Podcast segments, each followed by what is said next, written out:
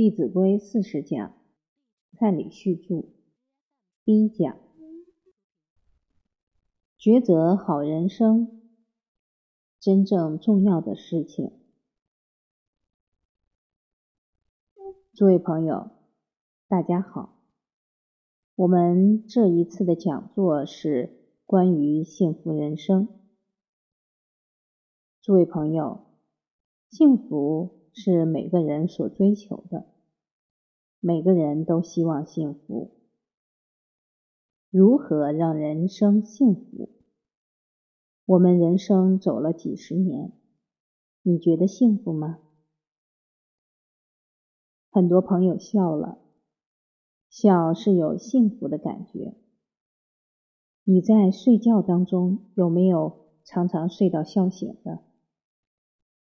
有没有朋友说说看，你睡到笑醒是什么原因？能不能让这些欢喜在你的人生当中越来越多？假如欢喜越来越多，我们的人生就会越来越幸福。哪些事情让你一想到就会觉得很欢喜、很快乐？有没有哪位朋友跟大家分享一下你幸福的感觉？好东西要让好朋友分享，施比受更有福。在座的朋友，有的之前已经来听过课程，现在又把自己最好的朋友带过来。我们把最好的朋友带过来，让他在这一节课当中能够得到一生重要的观念。你的内心会觉得怎么样？很欢喜。假如通过这节课，他知道如何把孩子教好，让孩子懂得孝道，你这个朋友半夜睡觉都会笑醒。所以，诸位朋友，我们来回想一下，你人生中所有幸福的感觉，其实都是你下对了抉择。所谓人生最难的，不是奋斗，而是抉择。诸位朋友，你的人生曾经下对哪些抉择？人生时时刻刻都在下抉择，现在有没有在下抉择？假如现在在底下说：“今天好累，我打个瞌睡好了。”这样做跟认真听课的效果截然不同。俗话讲：“男怕入错行，女怕嫁错郎。”这句话。也都是关乎抉择。男怕入错行，所以要选对行业；女怕嫁错郎，所以要选对老公。其实二者有一个共同点，就是你要看人看得很准。你选对了行业，还要跟对主管，他才会提拔你，成就你，进而。你的家庭也会很安定，所以拥有看人的能力重不重要？很重要。女人嫁错老公会不会幸福？很困难，所以要下对抉择，人生才会幸福。人生还有哪些地方需要去抉择？今天早上吃过早餐的举手，还不少，请放下。没吃早餐的举手，有些朋友没吃。诸位朋友，没吃早餐，我们的身体已经往不好的方向迈进一步。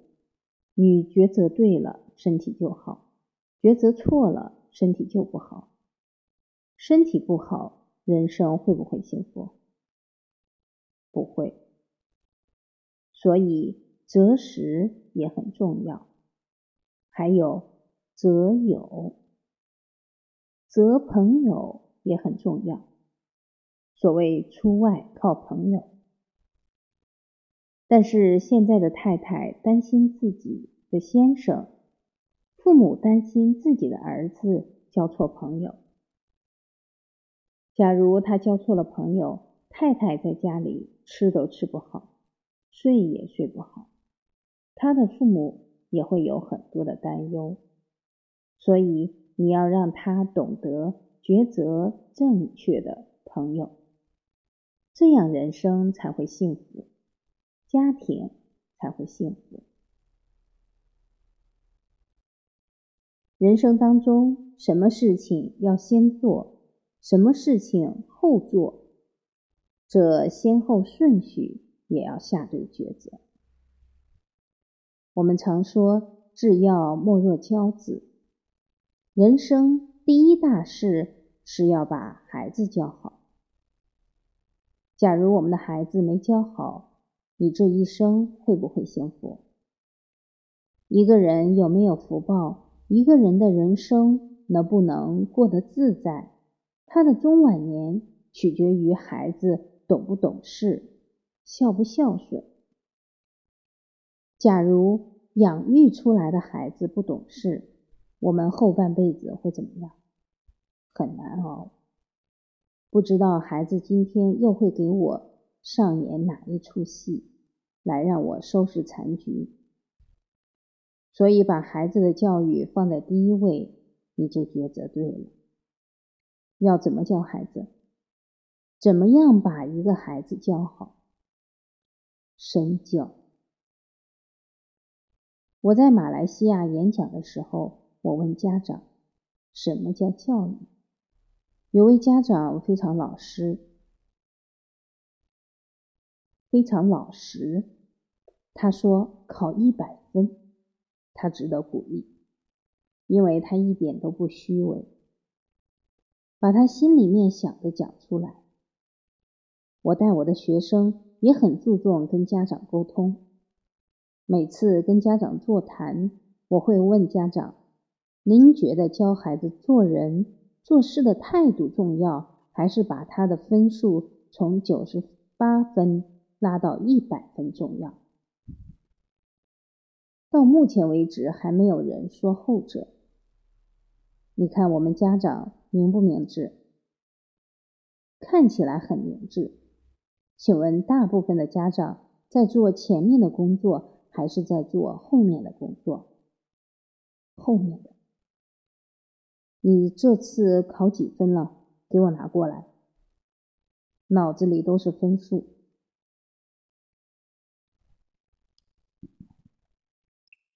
诸位家长，我们要反思。我们告诉孩子做人要言行一致。为什么我们明明觉得做人做事态度重要，却还是把重点摆在分数上面？怎么会这样？其实这不能怪我们的家长，因为他们还体认不到做人做事对孩子一生长远的影响有多大。而分数一百分马上看得到，而且还可以拿出去炫耀。我的儿子三科、四科都一百分。我们要冷静思考，今天。我们把孩子往分数这条路上推，请问他会走出什么样的人生？名利。诸位家长，我也是升学主义之下的产物。我还记得我读初中的时候，考试考了九十八分，害我哭了半天。为什么？为什么？因为那时候要编特优班。差了两分，假如我没有编进去，我的人生不就毁了？你看，我才上初中，患得患失的心就这么严重。一个孩子患得患失，这一生会不会幸福？常常要烦恼东，烦恼西，只想要自己的分数上来，把别人踩下去。所以，本来我应该有范仲淹的心胸，先天下之忧而忧，后天下之乐而乐。结果因为升学主义，只想到要击败别人。我回想高中的时候，一发考卷都要瞄瞄别人几分。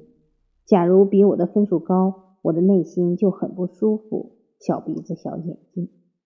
这样的人生格局会幸福吗？记得我大学毕业后，有一次在一个商店里面遇到我初中的一个同学，在我的印象当中，他总是班里面的第一名。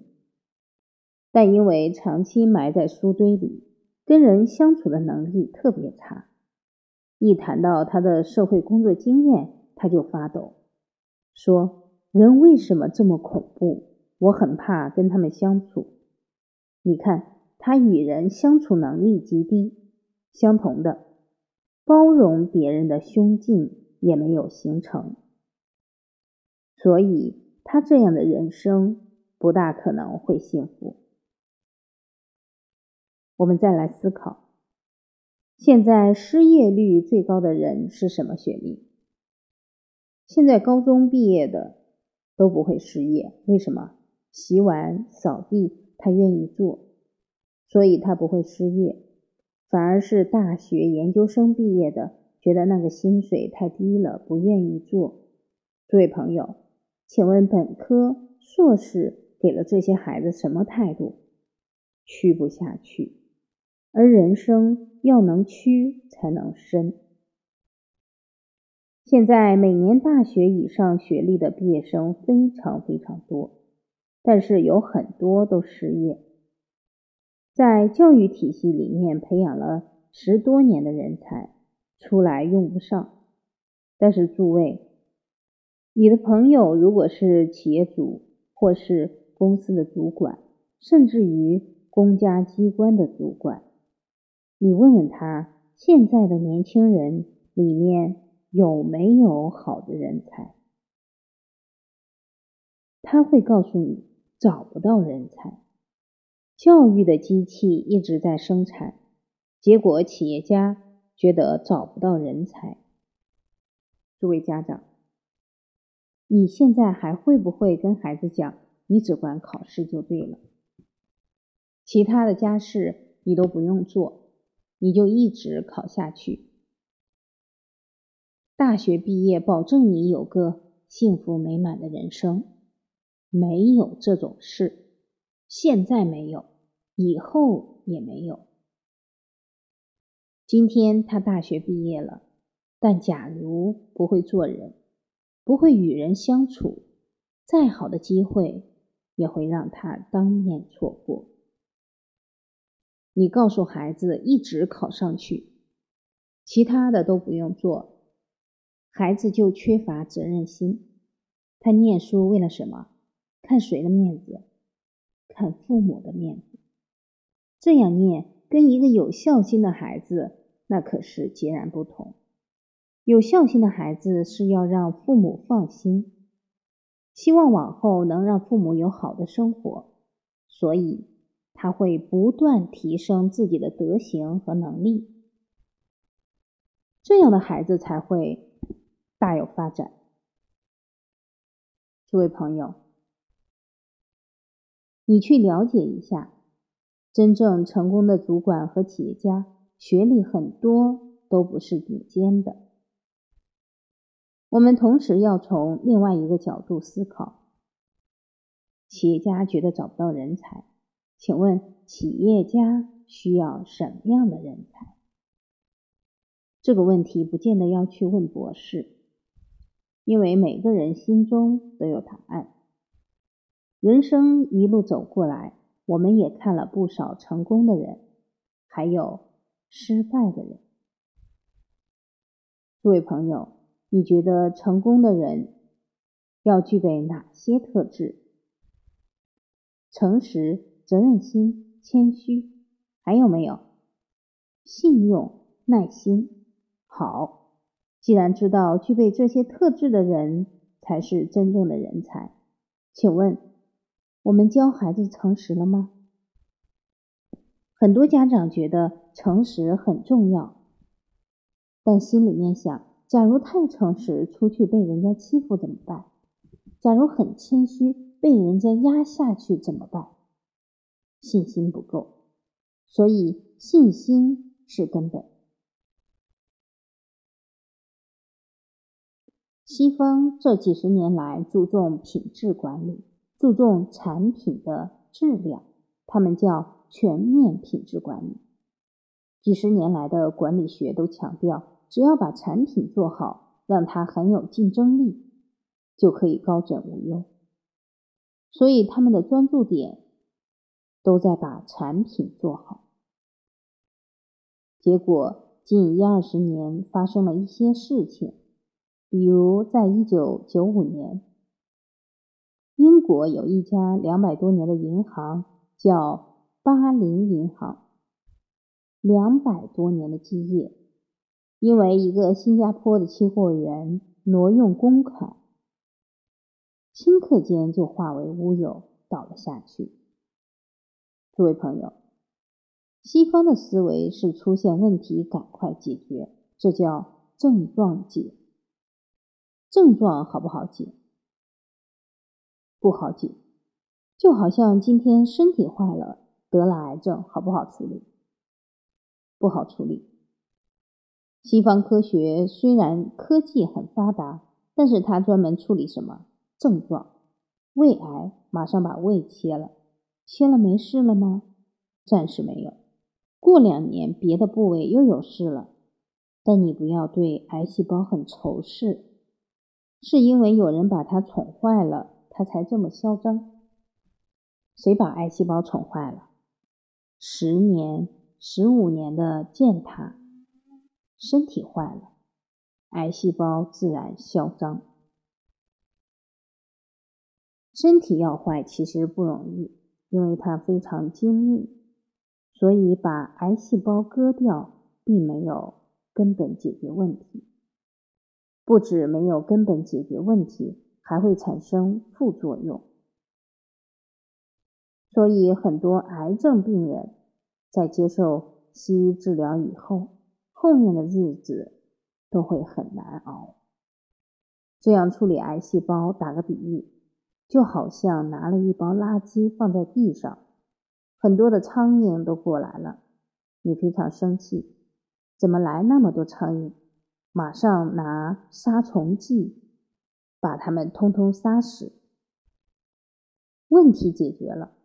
过十分钟，苍蝇又来了。人现在的思维就是把症状解掉。这个朋友不好，换了；这个女朋友不好，换了。有没有解决问题？不是男朋友不好，也不是女朋友不好，是谁不好？自己都没有学会包容，没有学会爱护他人，这个根本问题没有解决。再换几个也没有用。现在西方人已经发现，原来还有一个比把东西做好更影响企业的因素，就是员工的德行。二零零一年，全球第七大企业安然集团，每年的营业额达数千亿美金。因为两个高级主管挪用公款也垮了，所以西方重要的全球连锁企业不少都在推 TEM 全面道德伦理的管理，在要求提高员工的道德素质。这样做能不能解决问题？现在人有个错误的认知，觉得。金钱是万能，只要有钱就可以把孩子教好，只要有钱就可以解决问题。外国人也很有气魄。二零零二年，美国强调伦理道德教育，还特别拨款，从本来的两亿五千万调到七亿五千万，整整调了三倍，有没有用？他们同时做了一个问卷调查，针对八千多个中学生，问卷结果是百分之七十一的孩子做过弊，百分之六十八的孩子打过人，百分之三十五的孩子在商场里面偷过东西。测试里面有一道题，请问你觉得你的道德高尚吗？答道德高尚的中学生高达百分之九十六。诸位朋友，百分之七十六、百分之七十一做过弊，百分之六十八打过人，百分之三十五在商场里面偷过东西。结果结论是百分之九十六的孩子觉得他道德高尚。请问这一群孩子依循的是谁的标准？他自己。请问孩子这种态度跟谁学的？假如他的国家领导人动不动就发动军队去打人，打完之后回来说：“诸位小朋友，你们不要跟人家乱打架，要注意这个教诲。”孩子听不听？不听。所以教育不是钱多有用，教育。也不是说多了有用，也不是你讲理论的书很多就有用。最重要的，在《说文解字》里面已经点出来了。什么叫教育？上所施，下所效，叫教；养子始作善也，叫育。才两行字。把教育的核心都点出来了，诸位朋友，你对老祖宗智慧的信心，绝对取决于你对经典的深入。你真正去领受教诲，你越读就会越佩服。所以，教育里面最重要的第一个，要教对的东西，始作善也。当孩子有颗善良的心，他就有善良的行为，他自然而然就会有很多善良的朋友，他的人生会幸福。而我们如何教他这些善的行为？不是要求他读很多书，而是先要求自己做到。当我们表现出善的行为，孩子在潜移默化当中。都会受到很深的感动。诸位朋友，你相信我这句话吗？假如你没什么感觉，你要冷静思考。你旁边有没有善人？有没有演出让你感动的戏？这一点我敢跟你打包票，因为人之初性本善，只要有人演，一定有人感动，有人效仿。在深圳有一位老师，他当初也是学习了中华文化一段时间。那年三月十五日，他邀请我过去讲课。有人就问这位老师：“我要讲什么？”他就跟他们说：“我要讲《弟子规》。”结果他们说：“《弟子规》有什么好讲的？那不是给小孩学的吗？为什么不讲讲《论语》？”后来听我讲完之后，他突然觉得自己很多很基本的做人道理都还没有去落实，所以他调整了自己的态度，很认真的学《弟子规》。他说，在学《弟子规》以前，看很多圣贤书，觉得自己的善根真的非常深厚，有的时候还蛮佩服自己的。结果学了《弟子规》以后，觉得。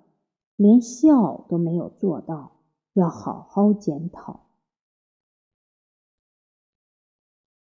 诸位朋友，是觉得自己善根深厚好，还是觉得自己什么都没学好？前者是活得不清不楚，后者懂得知耻近乎勇。所以我们说修行，修行要修正行为。发现自己的过失，你才会越来越明白当个明白人，从而改正自己的过失，这叫真修行。五月份正好是母亲节，这位老师也回家乡去，学了就要做，所以他要感谢父母的养育之恩。碰巧又遇到他的生日，诸位家长，现在孩子生日第一个想到什么？蛋糕。教子始作善也。请问第一个念头想到蛋糕是善吗？这么好的机会，应该教育孩子。生日是母亲的受难日。要谨记母亲怀胎的辛劳，生产的辛苦，让她升起知恩报恩之心，这叫教育。生日那天，刚好他的外婆也在。这位老师拉了三把椅子，请外婆、爸爸妈妈坐好。他的母亲比较敏感，说。女儿，你到底要干什么？这个老师跟这三位长者讲：“我人生三十多年来，让你们操了不少心。现在我已经开始学习圣贤教诲，所以从今以后，我要当个孝顺的女儿，不再让你们操心。而三十多年的养育之恩。”我会记在心里。今天是我生日，我要好好感谢父母，给父母行三跪九叩礼。这个老师第一拜拜下去，他的母亲眼泪马上流下来。诸位朋友，那是什么泪？欣慰的眼泪。其实。当母亲的人不会去想要孩子回报什么，但是孩子有这份孝心，还是会让他欣慰。天底下谁最傻？妈妈，妈妈最好骗，不要求回报。你给他一些好言好语，对他尽点孝心，他就满足的不得了。这个老师第二拜拜下去，他读小学三年级的孩子马上走到他先生的旁边，开始帮他先生做按摩。他儿子好像觉得在这样的气氛之下不做些什么，好像怪怪的。不言之教，妈妈的这份孝心，已经让他的孩子感受到。很强烈，所以他觉得应该去给爸爸服务一下。身教潜移默化，力量非常强。这个孩子回到家里，进门后很大方的对他的父母说：“爸爸妈妈，明年我生日也要拜你们两个。”这是教育，上行下效，要不要花钱？对人生真正重要的事，钱没什么大作用。刚才我们也提到，西方人发现了德行很重要，但请问他们知道德行的根本在哪里吗？要治本才能解决问题，所以现在他们的大企业花很多钱做培训。用中国话讲，叫临时抱佛脚。请问，一个人的亲和力，一个人有礼貌的态度，能不能两个月练成？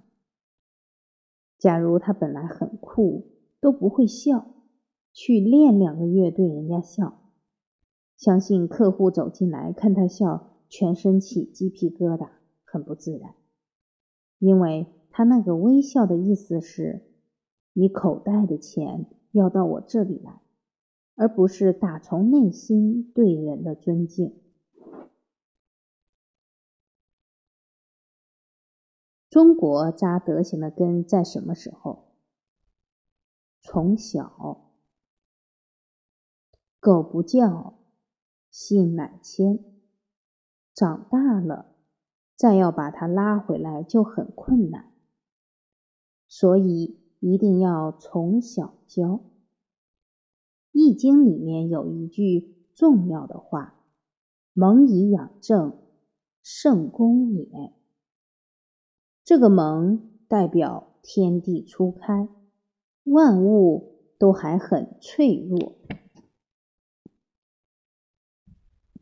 这个时候要好好加以保护。引申到孩子的教育，就是孩子小时候就要养他的浩然正气，正确的处事待人的态度。你把他养好了。这个功德最神圣。假如你养出了一个范仲淹，圣功也。现在要养出范仲淹容不容易？容易。你把孩子养得很孝顺，他马上万绿丛中一点红。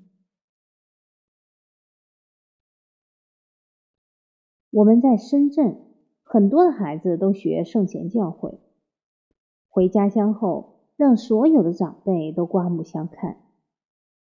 现在还有哪个小孩子鞠躬九十度的，他们都肃然起敬，看了很欢喜。有一次，一个孩子跟全桌的人一起吃饭，所有的长辈看菜上来了，马上动手要去夹，突然看到这个孩子头低低的在那里念念有词。觉得很奇怪，都停下来。等这个孩子念完以后，就问他：“你刚刚在念什么？怎么不赶快吃？”这个孩子对着全桌的长者说：“我刚刚在念饭前祈祷文，感谢父母养育之恩，感谢老师辛勤教诲，感谢农夫辛勤劳作及所有付出的人。”这些拿着筷子的长辈被上了一课，自己只是想到要吃，这个孩子感恩的心却可以常常存在心上。所以，你能把孩子真正教善了，他一定会去影响很多人，一定会是当代的范仲淹。所以，我们当家长的要定位：蒙以养正，圣功矣。当孩子从小就学习这些圣贤人的智慧，诸位家长，你要不要担心他从学校出来没有工作？你还担心，那叫杞人忧天。所以你格局要大，人生才会走得宽广；格局小，一辈子都活在患得患失当中。最近我听一个朋友说，有很多大企业都到一个专门推广。儒家学说的团体来找些年轻人。这些企业家说，现在外面的人不讲诚信，没有责任心，他们用的提心吊胆，所以主动到学圣贤学说的团体去找人才。诸位家长，孩子如果扎的根是懂得如何做人做事，你已经让他这一生立于不败之地了。诸位家长。你现在的抉择不只会影响你，还会影响谁？你的家人，不止你的家人，你世世代代的子孙都会受影响。人生就好像下一盘棋，假如我们思考的都是下一步怎么走，你每一步都会举棋不定。假如我们下棋可以规划好一百步怎么走，你的人生会走得从容。你的孩子的人生也能高瞻远瞩。现在有这样考虑的人不多。古代的中国人有没有这样的考虑？很多。所以中国的家训应该是全世界最多的。我们听过《了凡四训》《朱子治家格言》《颜氏家训》，还有诸葛亮的家训。很多的圣职人都有这样的态度。把人生的智慧传承下去，而人生要下对抉择，必须具备什么？我的爷爷我的爷爷没有念过书，一个字都不认识。他是捕鱼的，他的兄弟通通捕鱼，不止他的兄弟捕鱼，他的兄弟的孩子初中还没毕业就一起去捕鱼。他的兄弟轻松多了，孩子都帮着捕鱼，自己就不用那么累了。这样好不好？暂时很好，但是我爷爷觉得。人生因为没有读书，没有智慧，很遗憾。所以他再怎么苦，也要坚持让孩子念书。由于这个抉择，这个判断，我父亲那一代五个孩子，一个博士，三个大学毕业，一个高中毕业，到我们这一代，全部大学以上，已经出了两个博士。这都是爷爷的抉择。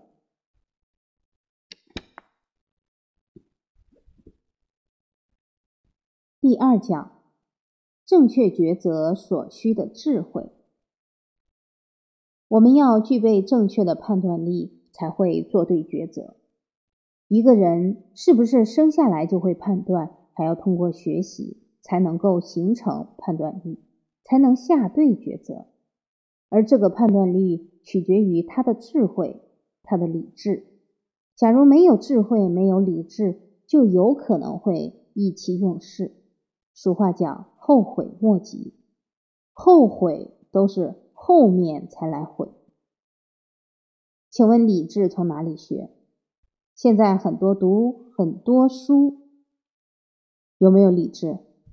现在有个病叫抑郁症，很多抑郁症的人看的书可不少，越看越抑郁。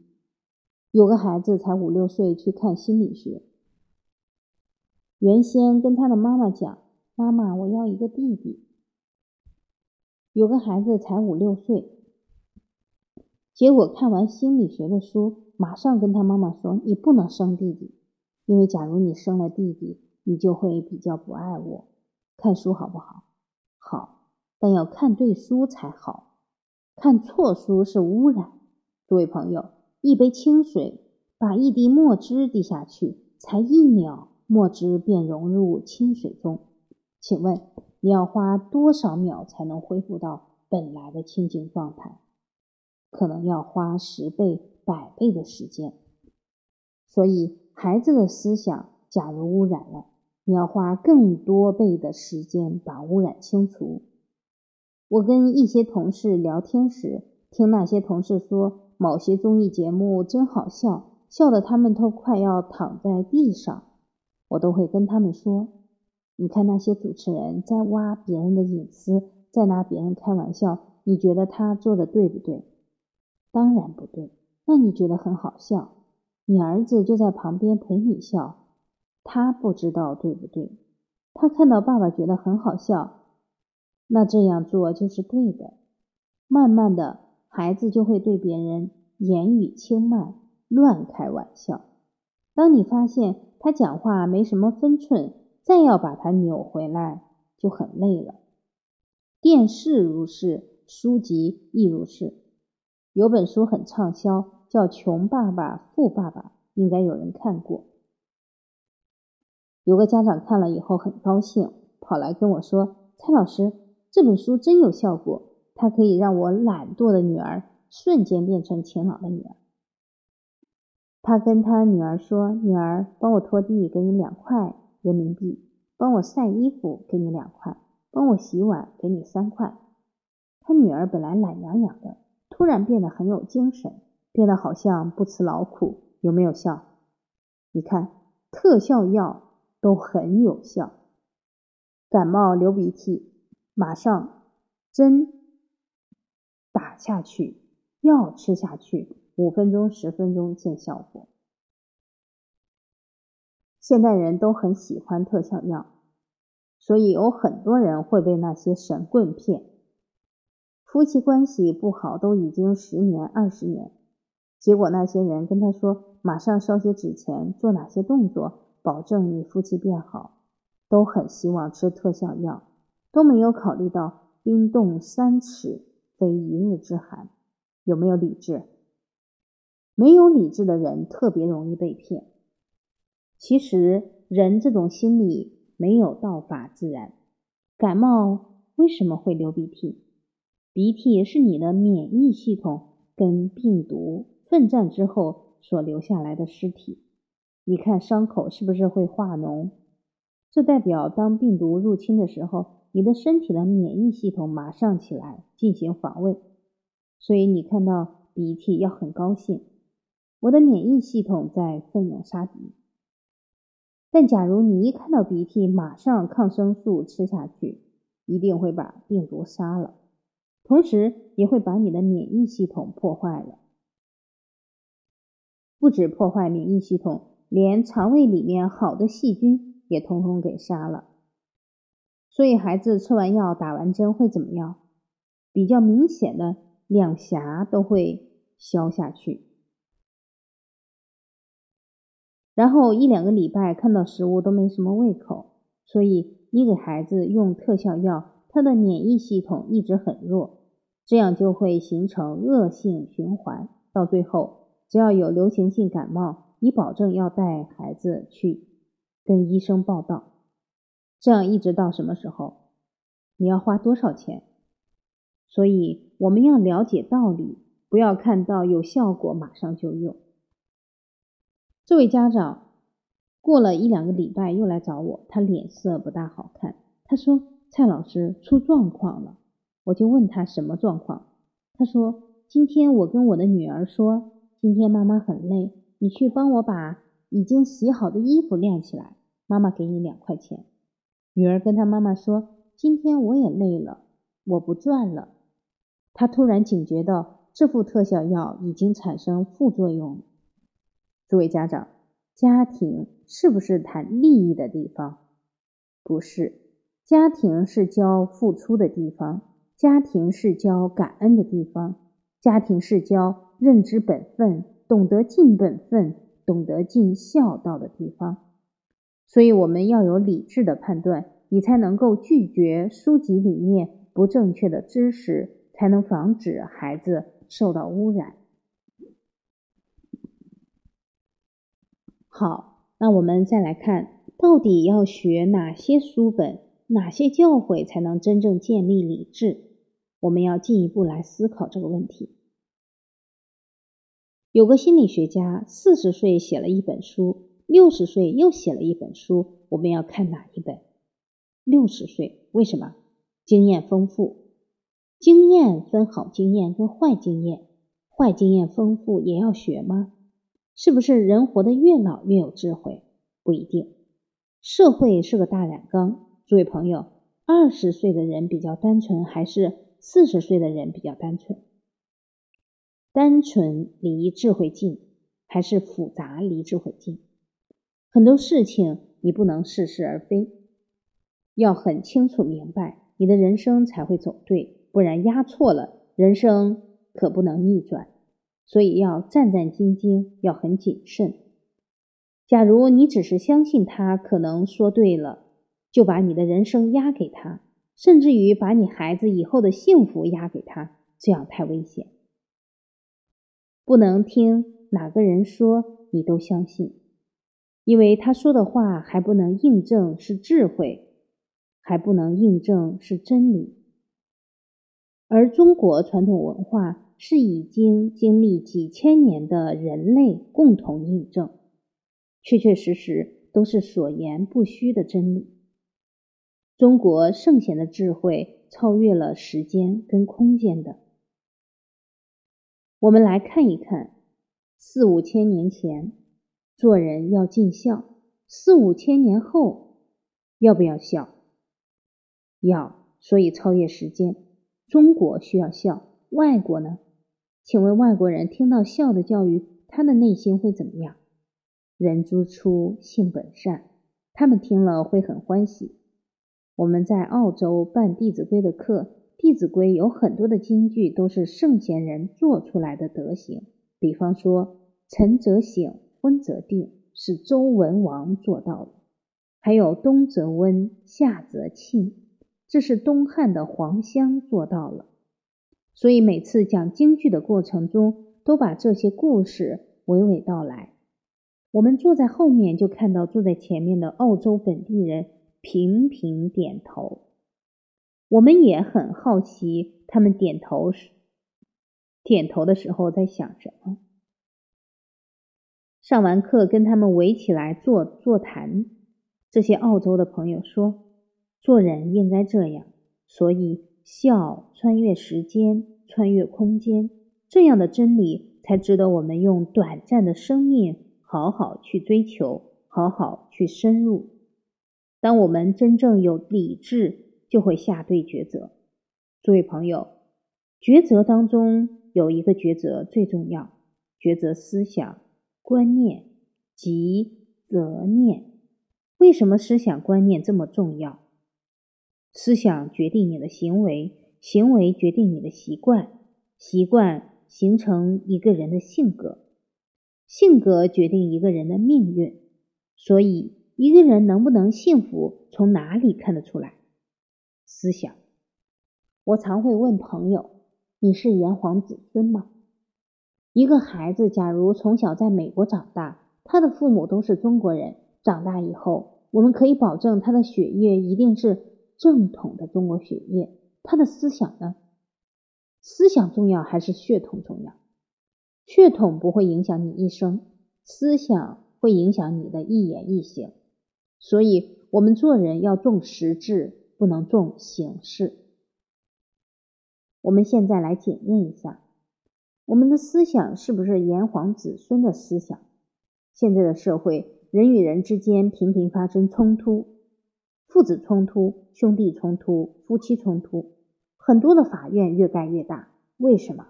冲突变多了。他们处理不完，团体跟团体也是。我们看到很多团体互相攻击、互相批判。国与国之间呢？今天翻开报纸，假如你没有看到战争，你会觉得很欣慰。几乎每天都有战争发生。诸位朋友，这些冲突是结果，我们每天看着这些结果叹气，有没有用？没有用。全世界就像一亩地。现在长出来的稻子歪七扭八，你要不要对着这些稻子破口大骂？骂了半天，它有没有长好？没有长好，可能骂完之后，他马上就死掉了。觉者为因，觉悟的人会把原因找出来，迷惑的人只会害怕结果。所以，当我们去担心我的身体会不好，担心以后孩子会不孝顺。担心来担心去，一点帮助都没有。我们要把人与人、国与国的冲突根源找到，在根本下手，才能够解决问题。根本就在思想。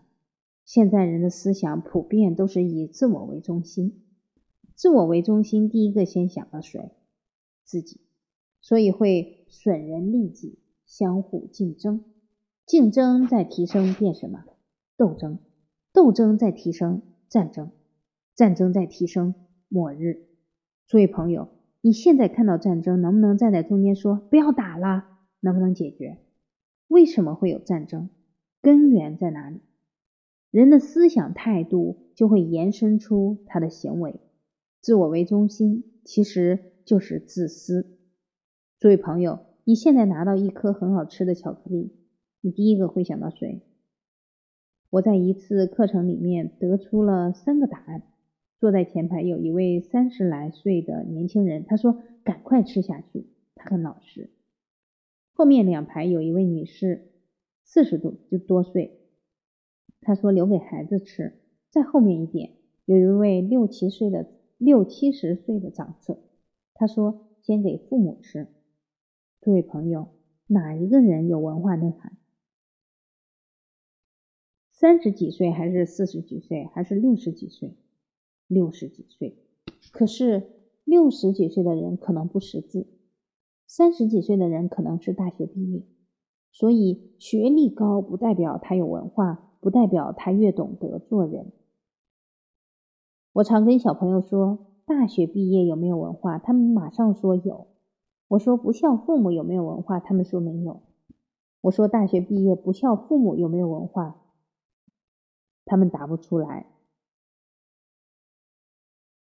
真正的文化道德涵养在你的一念之间就见分晓。三十几岁，第一个念头想自己，所以自私；四十几岁想孩子，对不对？现在人慷慨激昂，对。假如回到两百年前，你可不要这样讲，你会被人家笑，人家会觉得你没有智慧。因为当你拿到好吃的东西，先给孩子，你已经给孩子错误的示范。他会想到谁最重要？我最重要。你已经长养他的自私。但是这块巧克力，你假如是拿给爷爷奶奶，孩子在旁边看爷爷奶奶笑得这么灿烂，他会很感动。你培植了他的为人子之道。刚刚这个事例，我们也要好好的醒思一下。假如我们很自私，就不是炎黄子孙。自私多是受到。资本主义跟功利主义影响，诸位朋友，现在受功利主义影响的人占多少？而且数字还在继续增加当中。诸位朋友，假如继续增加，社会冲突会不会解决？不会，要从根本解决。从哪里下手？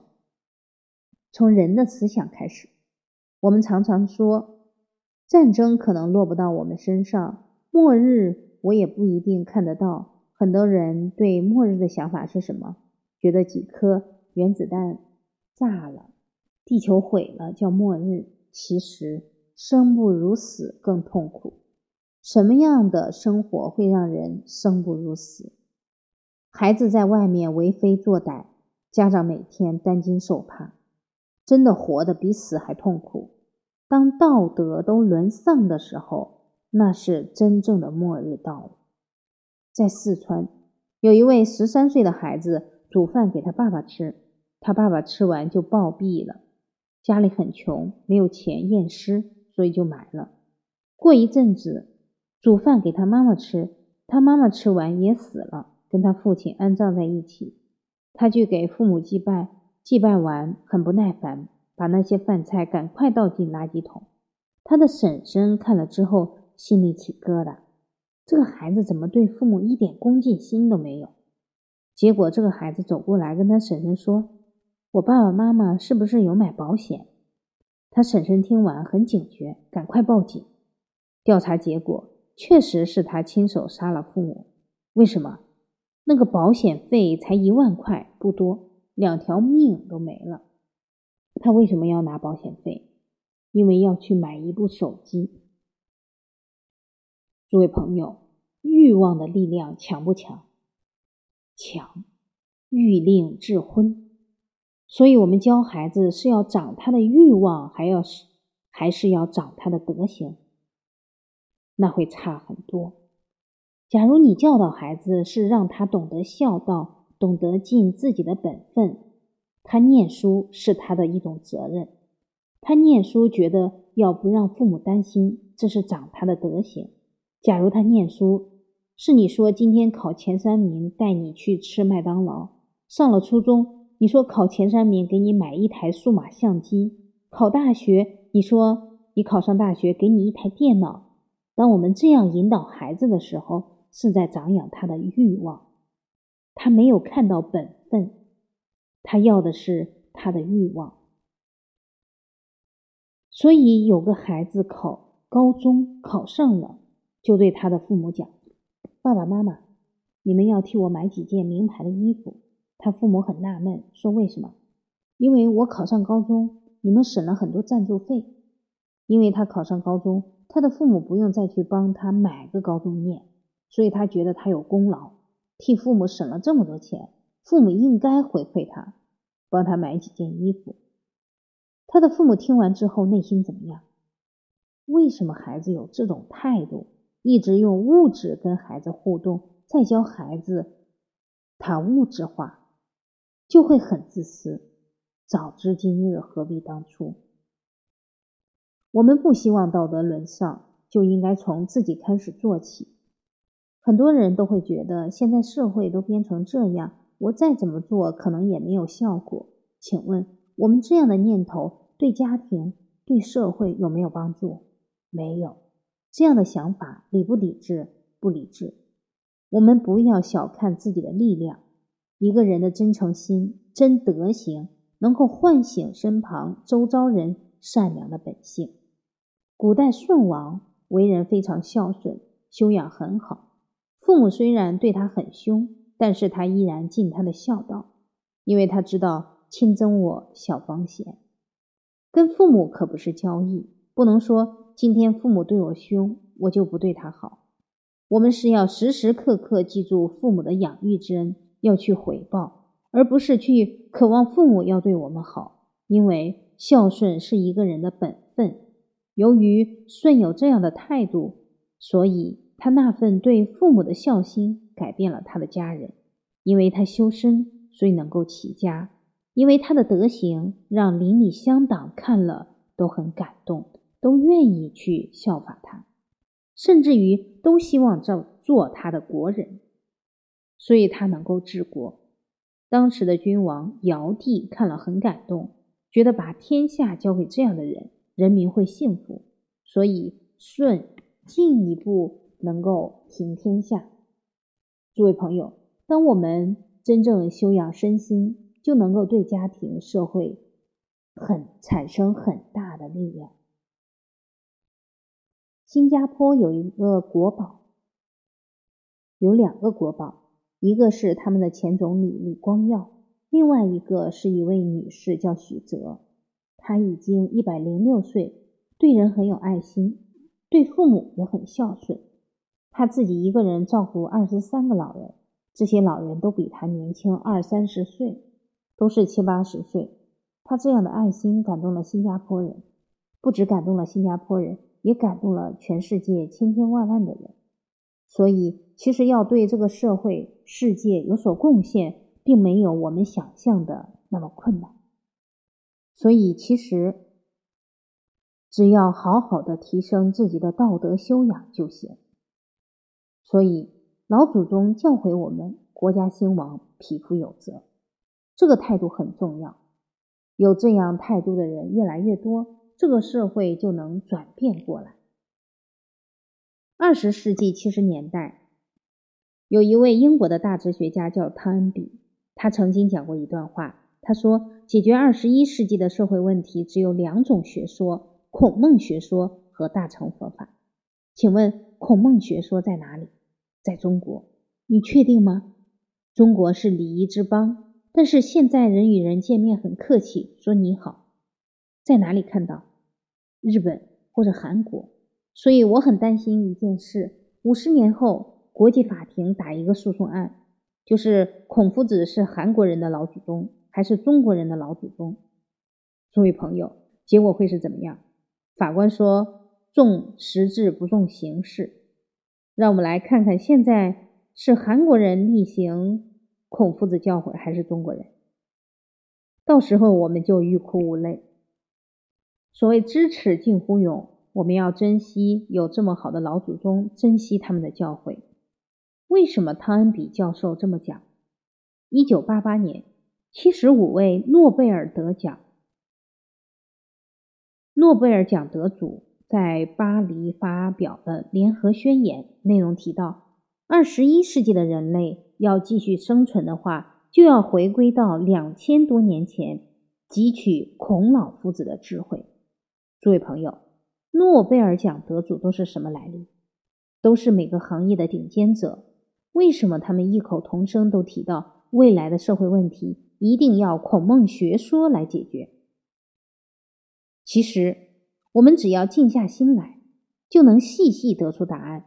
我们来分析一下，孔孟学说的核心在哪里？仁爱。大乘佛法的核心在哪里？慈悲。其实，西方的圣哲也把。解决二十一世纪的问题，解点了出来。西方的圣哲，上帝、耶稣教什么？博爱。既然都教了，那为什么还是尽尝恶果？因为不听老人言，吃亏就在眼前。但当人的思想观念回归圣贤的教诲，问题就能好转。我们来看。仁爱存心，懂得互相帮助，再提升互爱，就能够创大同世界。诸位朋友，大同世界不是高高挂在墙壁上的。当一个人真正有孝心，他把孝确确实实放在心上，他看到别人的父母，他会不会尊敬？会。所以《孝经》里面提到：“教以孝，所以敬天下之为人父者也。”若一个人真正有孝心，面对所有的父母，他都会恭敬。我们试想一下，今天你有孝心，你坐在公交车上，看到一个老婆婆上来，你还会坐在那里吗？你马上会站起来。这是别人的母亲很辛劳，赶快让她坐下。当你看到长者走在路上，过马路很危险，相信你马上会自然而然去搀扶他。有这份孝心、仁慈心的人，自然就会去帮助他人、爱护他人。所以，当我们都重视每个人的德行，重视孩子的德行，整个社会慢慢的就会呈现祥和之气。其实是末日还是大同世界，看起来很复杂，但是你抽丝剥茧，理清来龙去脉，会发现根本就在一念之间。现在市面上常常谈生涯规划，诸位朋友，你怎么经营你的一生？你希望你的孩子怎么经营一生？当孩子自私，当孩子注重物质享受，他会走出什么样的人生？我们来分析一下。小时候很快乐，要玩什么都给他玩，要吃什么都给他吃，反正顺着他的个性去发展。诸位朋友，顺着哪个个性，人都会好逸恶劳。狗不叫，性乃迁，很多不好的习性就娇惯出来。中国的为人长者对这个问题看得非常深入，教育孩子不长这些习性。假如孩子很奢侈、懒惰、不恭敬，请问一辈子会经营好吗？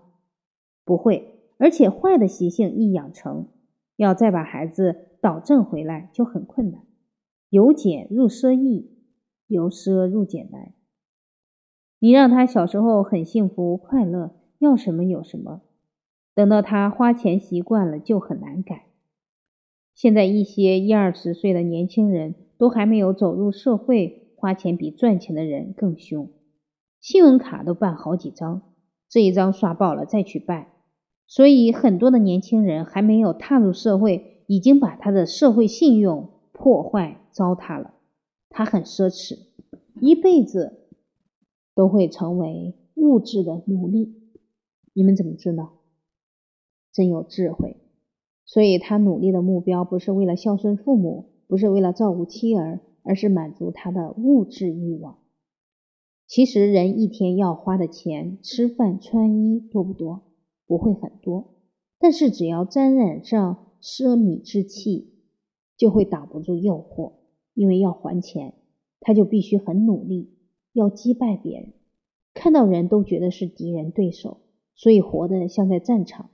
西方很多人就是这种活法，国内目前受这种思想影响的人也有很多。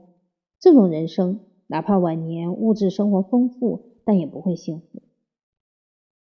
好，那什么样的生涯规划才是正确的？一个孩子从小有仁爱之心，他已经在为自己积福培福。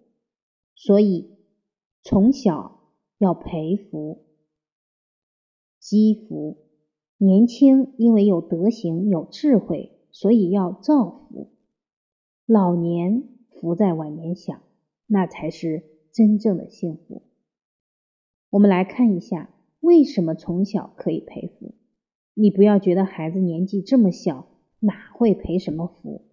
俗话说：“福田心耕。”当一个孩子从小念念都会替人着想，他这一颗心已经为他这一生培育了非常多的福田，而他有这样的态度，学的东西也灵，也一定会奉献社会，中年造福社会，晚年铁定享福。